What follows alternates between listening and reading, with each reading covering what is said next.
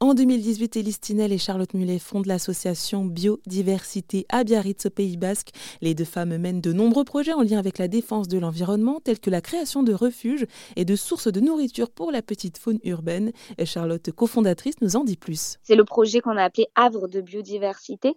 Donc, il y, a le jardin pédagogique qui est un lieu où les gens peuvent venir regarder vraiment tout le côté jardinage. Ils vont se sentir inspirés.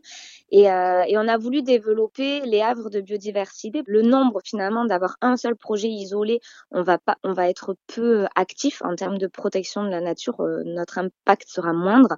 Le but c'est de, de, multiplier ces espaces au maximum.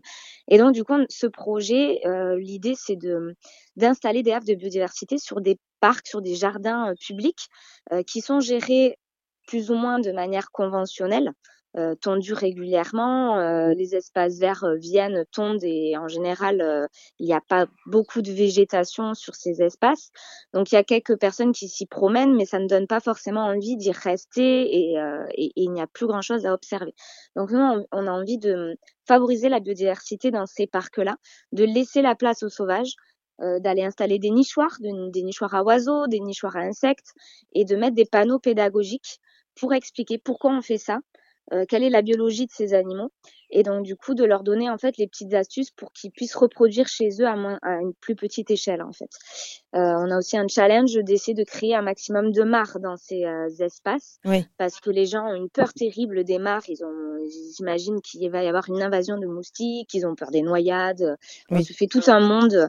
Alors qu'en fait une mare bien équilibrée vraiment il n'y a aucune larve de moustique ou presque quoi. Nous ça on en a déjà créé trois et, euh, et, on le voit, trois semaines après la création, euh, il n'y a, a, plus aucune larve de moustique. Donc on se dit qu'en montrant par l'exemple, ça peut motiver les gens à passer le, le cap et à faire chez, chez eux en fait. Et pour plus d'informations sur ce sujet, rendez-vous sur rzn.fr.